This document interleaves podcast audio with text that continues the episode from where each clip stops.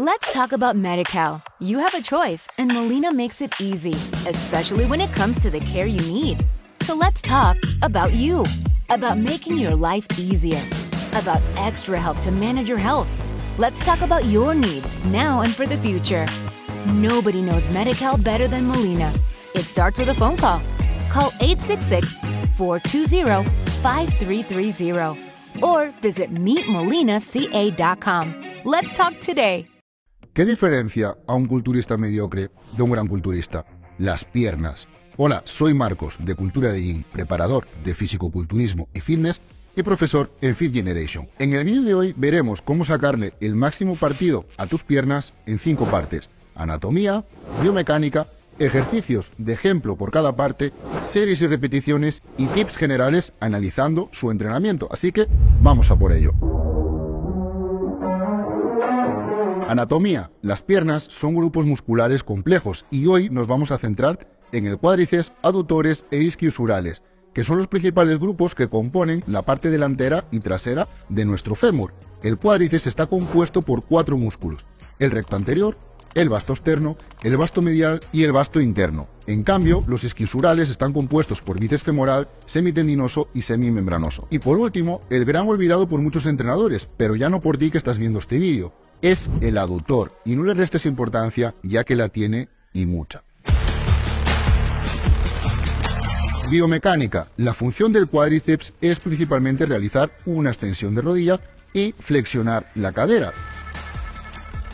La función de los isquios es realizar una flexión de rodilla, aunque también extienden la cadera. Por otro lado, los aductores principalmente realizarán la aducción, pero el aductor mayor también podrá extender la cadera. Por lo que simplificando, podríamos decir que cuádriceps e isquios serían antagonistas, mientras que aductores e isquios serían en parte agonistas. Entendiendo esto, a un poco que pinceles la biomecánica, tenemos mucho andado. Funcionalmente, en el cuádriceps encontramos el recto anterior por un lado, ya que este tiene una particularidad frente al resto, y es la de ser biarticular y tener potencial para flexionar la cadera, mientras que el resto de bastos tienen solo capacidad para extender la rodilla. Y en principio, aunque vamos a entender este grupo como un extensor de rodilla, me interesa que sepas esto porque en Fit Generation queremos que seas el mejor. Ejercicios ejemplo por parte. Tenemos una serie de ejercicios para incidir en unas zonas u otras. Vamos con el cuádriceps, que es el grupo que le da ese gran tamaño a las piernas. Pero antes, ¿sabías que el 85% de las personas que ven nuestros vídeos no están suscritas? Subimos contenido todas las semanas sobre entrenamiento, nutrición y culturismo. Así que suscríbete para no perderte ningún vídeo. Si ya estás suscrito, ahora sí, vamos con el cuádriceps. El cuádriceps es el músculo más grande o más pesado de nuestro cuerpo. Este es el músculo que se encuentra en tu parte delantera del muslo y está compuesto por cuatro vientres musculares, el recto anterior, el vasto externo, el vasto interno y el vasto intermedio o crural, que es el más profundo de los cuatro vientres. Clásicamente, estas cuatro piezas o cuatro cabezas forman el aparato extensor de la rodilla. Sin embargo, en los últimos estudios anatómicos apuntan a una nueva estructura en la cual, a modo de curiosidad, te digo que aparece un quinto componente, que es el tensor del vasto intermedio. De estos cuatro vientres, el primero es poliarticular, abarcando desde la cadera hasta la rodilla y afectando al movimiento de ambas articulaciones. La función principal del cuádriceps, como hemos visto, es la extensión de la parte interior de la pierna, que se desarrolla en la articulación de la rodilla.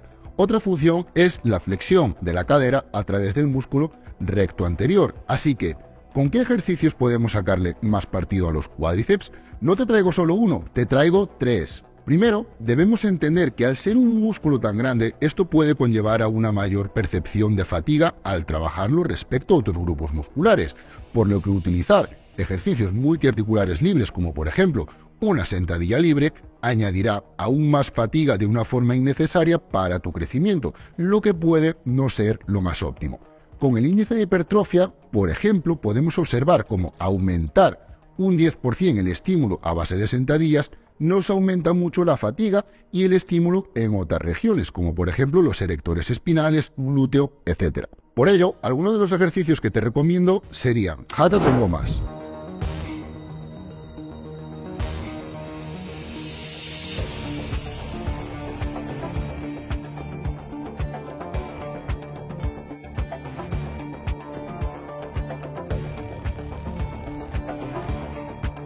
prensa pendular,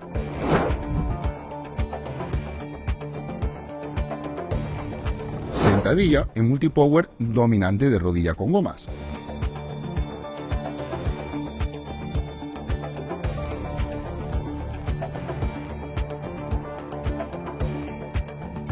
¿Qué diferencia hay entre una sentadilla multipower con gomas de una sentadilla libre? Pues que mejoramos el brazo de momento sobre la rodilla y con la goma conseguimos un ejercicio más ajustado.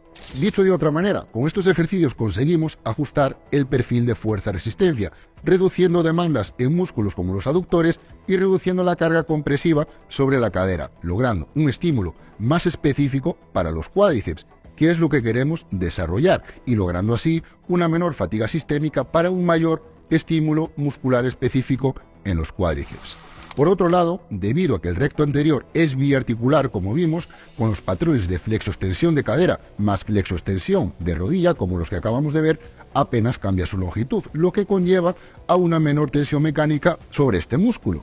Para lograr una buena densidad y cortes en las piernas será importante añadir trabajo específico de extensión de rodilla sin movimiento de cadera y para ello tenemos la extensión de cuádriceps. Si no dispones de esta máquina, en su defecto podemos realizar una sissy squat con cadera estable en la que además llevaremos el músculo al estiramiento máximo y por último, tenemos los aductores. Este grupo es uno de los grandes olvidados y puede aumentar considerablemente el volumen de tus muslos y marcará, créeme que marcará la diferencia en un campeonato. Este grupo va a estar involucrado principalmente por la aducción de cadera, por lo que para trabajarlo de forma analítica tendremos aducción en máquina,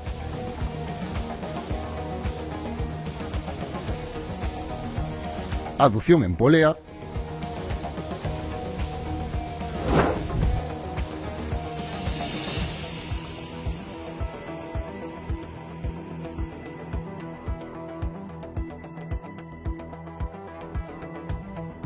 Copenhague si no dispones de material.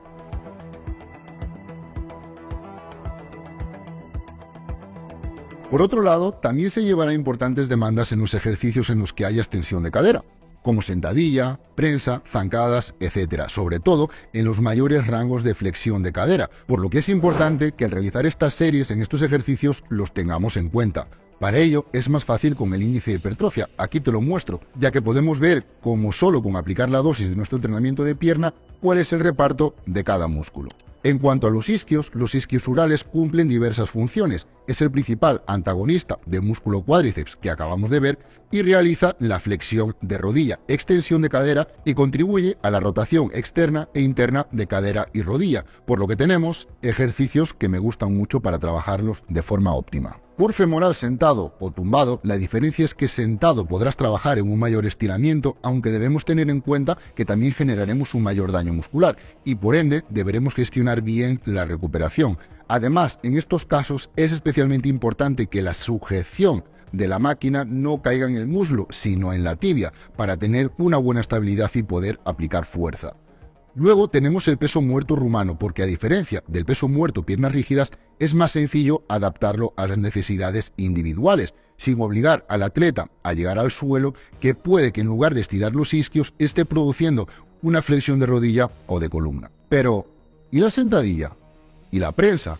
Estos son ejercicios generales, por lo que pierdes especificidad si queremos trabajar un músculo objetivo, como por ejemplo puede ser los cuádriceps, y tenemos una sentadilla dominante de cadera, el brazo de momento sobre el cuádriceps es muy bajo y la fatiga generada es muy alta, por lo que si buscamos desarrollar nuestros cuádriceps, los ejercicios que hemos mencionado anteriormente te pueden resultar muchísimo más útiles. Tips generales. No entrenes la pierna en un solo día.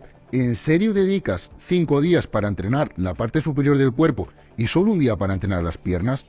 Las piernas son el 50% de tu cuerpo. Dedícale al menos dos días trabajando con ejercicios específicos para aductor, femoral y cuádriceps, que ahora ya sabes cuáles son.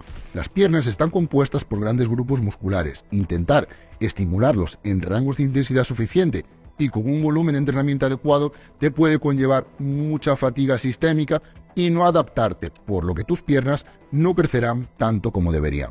¿Crees que con la sentadilla lo arreglas todo? Si tienes una sentadilla dominante de cadera, por poner un ejemplo, el brazo de momento sobre el cuádriceps, repito, será muy bajo.